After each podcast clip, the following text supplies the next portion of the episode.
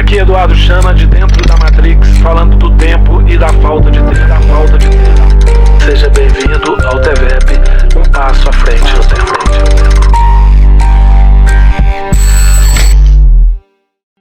Aqui Eduardo Chana falando do tempo.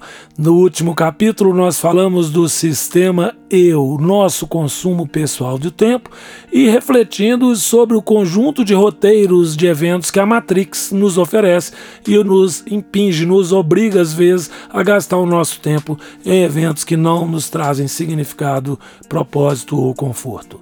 Hoje nós vamos falar de outro sistema em que a gente deve colocar o nosso tempo e tirar o máximo de prazer desse sistema, que é o sistema família.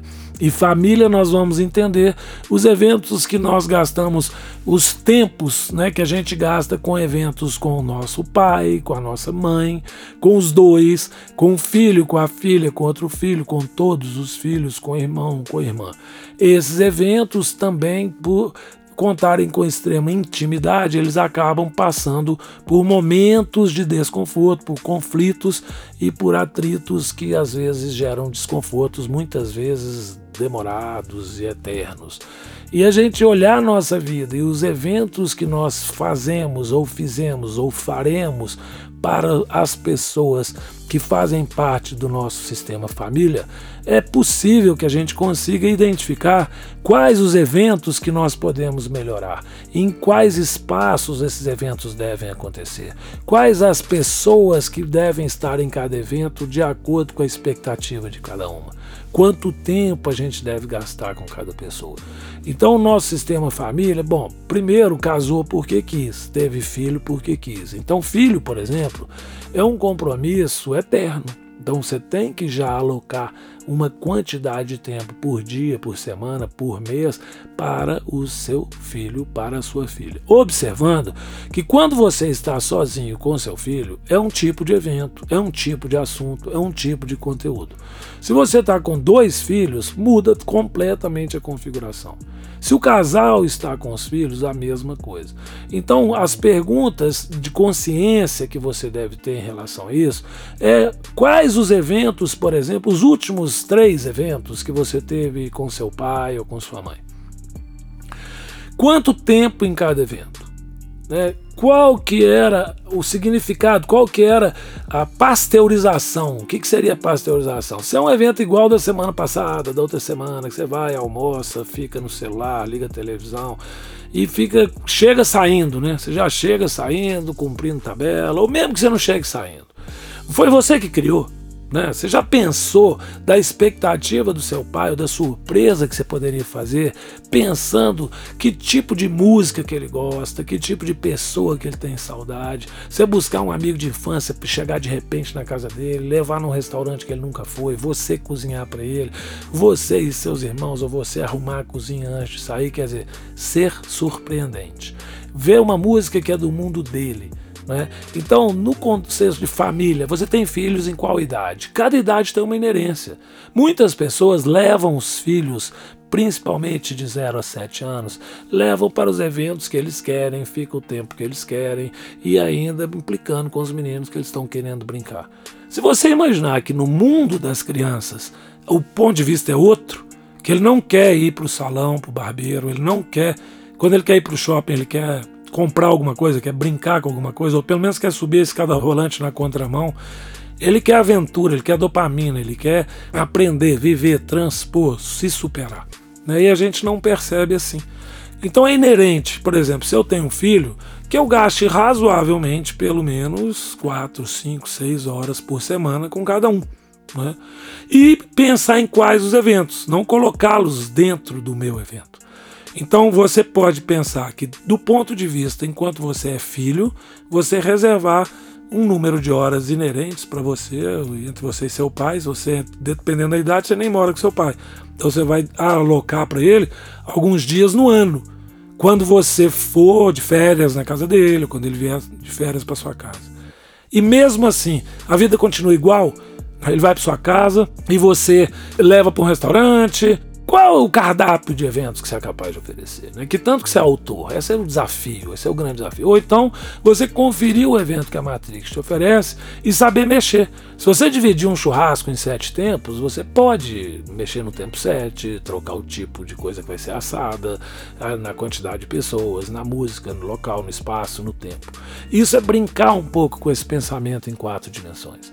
Então nós já vimos que a gente tem um sistema de eventos, são as prateleiras de eventos que a gente gasta o nosso tempo, e já vimos que de 24 horas nós já gastamos 8 para dormir e 2 para alimentação, sem considerar exercício físico e etc. Então, pelo menos 10 horas por dia nós já consumimos com o sistema eu. Agora você precisa alocar uma quantidade de horas e tem que ser muito sábio, muito competente para identificar em cada pessoa do seu sistema família quanto de tempo seria suficiente, com qual intensidade, para que você, de uma certa forma, esteja harmonizado no sistema família. Quer dizer, é uma mesa de sete pernas. Então você já tem a primeira perna, você tem que estar muito bem com você mesmo, que é dividido no seu sistema mental, no seu sistema emocional, no seu sistema motor. É importante que você desenvolva, produza ou pelo menos valide eventos de qualidade para que haja significado com a sua família. Na família, então, você pode dividir em eventos com pai, com mãe, com irmão, com filho, mas você precisa identificar que existem os modelos prontos. Né? Então você vai observar que tem o dia dos pais, tem o dia das mães, tem o dia das crianças, tem o Natal. E é um roteiro pronto.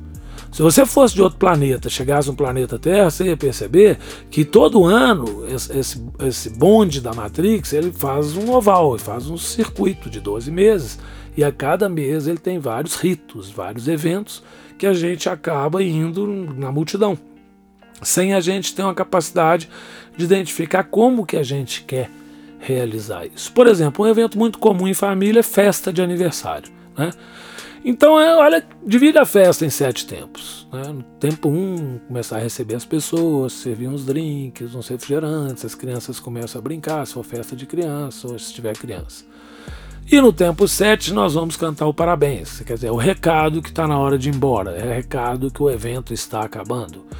Este é um típico roteiro que ninguém para para pensar. Primeiro, em relação ao desperdício, né? quantas pessoas preocupadas com sustentabilidade recebem da Matrix um protocolo de fazer 300 brigadeiros, 100 cajuzinhos, 100 docinhos formato de maçã, 100 docinhos de olho de sogra, enfim. E aí, de repente, com um minuto depois do parabéns, qual docinho que acaba? O brigadeiro, né? na maior parte das vezes. E o resto dos doces fica ali. Ou vai jogar fora, fica ali. Os meninos saem da mesa. Será que ninguém percebe que os meninos gostam é do brigadeiro? E dois, três meses depois tem outro aniversário e as pessoas repetem o protocolo de quantidades específicas que a gente perguntou no buffet. E o buffet falou que era isso e a gente aceitou tranquilamente. Outro absurdo com relação ao roteiro de aniversário de criança é a gente confinar as crianças nos seis tempos iniciais do aniversário e de, não deixando-as desfrutar do que elas mais amam, mais gostam, que é o bolo, que é o doce, brigadeiro, sorvete, né? Então cria-se uma tortura, né? Que as crianças ficam tentando, vão na mesa, tentam roubar um docinho, para só no tempo 7 a gente permitir que eles tenham esse prazer. Mas a cerveja do adulto, no aniversário de criança, é servida logo no tempo 1. Quer dizer, olha que distorção. A festa é da criança, né? Se a criança fosse escolher, ela ia servir, servir a cerveja depois do parabéns. E para as outras crianças, ela ia servir o sorvete no tempo 1, o brigadeiro no tempo 2 e assim sucessivamente. Então, questionar, redesenhar, refazer os nossos roteiros, os eventos que a gente está é, frequentando e gastando o nosso tempo, e muitas vezes não estamos conseguindo oferecer o um nível de prazer, de emoção nos nossos eventos, é um, um, direito nosso. Você precisa questionar, redesenhar. Se de todo este evento, com sete tempos, você não conseguir melhorar o roteiro, beleza, ótimo, tudo bem. Pegue da Matrix esse roteiro e gaste o seu tempo antes, durante e depois para que faça da melhor forma possível. Ou seja, sempre os mesmos super-heróis, sempre os mesmos bolos, sempre os mesmos salgadinhos e sempre as mesmas pessoas. Mas se você quiser ser o autor, o autor ele pode mudar tudo. Né? Ele pode dizer que no final tem um beijo ou no final não tem um beijo, tem um brigadeiro ou não tem o um brigadeiro. Hoje, então, nós falamos do consumo de tempo, da qualidade dos eventos, quais os espaços que a gente frequenta e quais as pessoas da nossa família têm determinadas expectativas dos eventos que a gente produz para elas. No próximo capítulo, nós vamos estudar o consumo de tempo e os eventos, os espaços e as pessoas que compõem o nosso sistema Amigos. Aqui Eduardo Chana falando sobre o tempo, a falta de tempo e o consumo de tempo nas nossas vidas.